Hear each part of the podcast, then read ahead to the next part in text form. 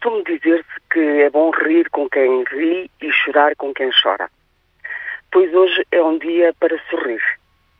A rádio faz anos e hum, não podia deixar de estar muito, muito feliz de poder até gravar esta mensagem, porque eu nasci com esta rádio, cresci com esta rádio e hoje a altitude cresce também, consolida-se e eu também estou aqui ainda a aprender todos os dias.